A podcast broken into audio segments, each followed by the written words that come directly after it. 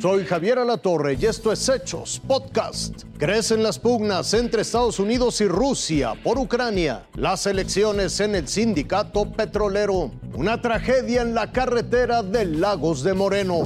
No a golpes, ni en el ring, pero sí con advertencias y en el cuadrilátero de la diplomacia. Así fue la reunión del Consejo de Seguridad de la ONU, que ni con la ayuda de China, Rusia pudo evitar. Rusia calificó el encuentro como un esfuerzo de avergonzar al gobierno de Vladimir Putin y de crear histeria mediática, agresión, amenazas y provocación. Con tres palabras, Estados Unidos describió la militarización rusa en la frontera ucraniana. Pero Rusia se dijo desentendida. Además, argumentó que el despliegue de tropas rusas está dentro de su propio territorio, que en diferentes escalas pero con frecuencia y ya antes había habido movilizaciones militares sin haber causado ningún tipo de histeria, que no hay ninguna prueba que confirme acción militar de Rusia contra Ucrania. En medio de la disputa, habló México, país que hoy preside el Consejo de Seguridad de las Naciones Unidas. Resulta alentador, sin duda, lo que acabamos de escuchar por parte del representante de la Federación de Rusia. Ha sido muy claro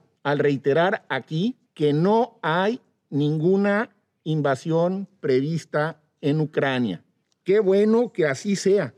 Es una declaración unilateral de no agresión. México aboga por la solución pacífica de las controversias y advierte que la sola escalada de tensiones en Europa Oriental representa una amenaza potencial para la paz y la seguridad internacional. Ilse Lorena Trejo, Fuerza Informativa Azteca. Al primer minuto de este lunes, inició la votación para elegir al nuevo secretario general del sindicato petrolero, una elección histórica, inédita, sin urnas y enmarcada en la era digital. Y es muy importante cómo, cómo lo vamos a llevar a cabo vía electrónica. Sí, sí, sí, da confianza. Da confianza y pues sí, también es muy sencillo. No, todo es por internet, no tardas más de 5 o 10 minutos. Más de 72 mil trabajadores registrados previamente en la plataforma Sirvolab recibieron a primera hora un mensaje y correo con la liga y token para votar por uno de los 25 aspirantes al puesto. Yo voté a las 12.05 de la noche. Realmente somos muchos trabajadores. Entonces yo tenía un poco de temor a que se fuera a saturar la página o se cayera, pero sí pude ejercer mi voto. Y es verdad, es novedoso y ha causado impacto por el soporte tecnológico, pero al mismo tiempo más confianza. Sí, da más seguridad porque, o sea, eh, ya no hay tantas mañas, ¿no? Ya no se amaña tanto el, el sistema, ¿no? Para poder votar libre, secreto y, y, único, ¿no? Bueno, que se me hace más rápido, muy ágil. Yo siento que es mejor este proceso.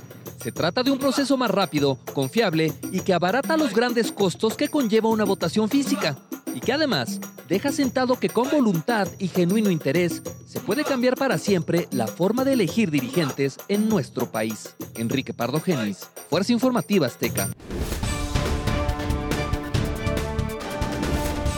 A su natal San Lorenzo y Amel, en Temoaya, Estado de México, llegaron los cuerpos de peregrinos que durante el fin de semana fallecieron en un accidente carretero en Lagos de Moreno, Jalisco. Es mi cuñada la que está atendida ahorita. Y una nuera de mi cuñada y una, una nietecita. De acuerdo con familiares, cada año organizaban este viaje con destino al templo de la Virgen de San Juan de los Lagos. Nicolás perdió a su hija, Jenny a su yerno, otros de sus hijos y un nieto son atendidos en un hospital de Guanajuato. Mi hija siempre fue una muchachita educada, alegre.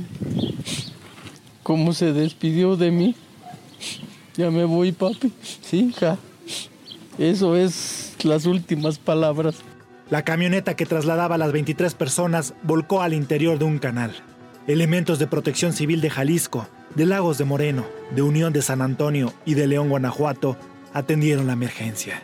Se está atendiendo la choque volcadura de una camioneta de transporte de personal turístico, en la cual sufre un choque y volcadura aproximadamente a la altura del kilómetro 35, de la cual al momento resultan eliminar 11 lesionados y eh, 12 oxisos derivados de este, de este evento. Eh, se está trabajando en coordinación con personal de protección civil de León. Se confirmó que uno de los fallecidos fue el conductor. Las labores de rescate y limpieza en la zona duraron cerca de cinco horas. Con información de Maricruz Rivera y Gustavo Cárdenas, Fuerza Informativa Azteca. Esto fue Hechos Podcast.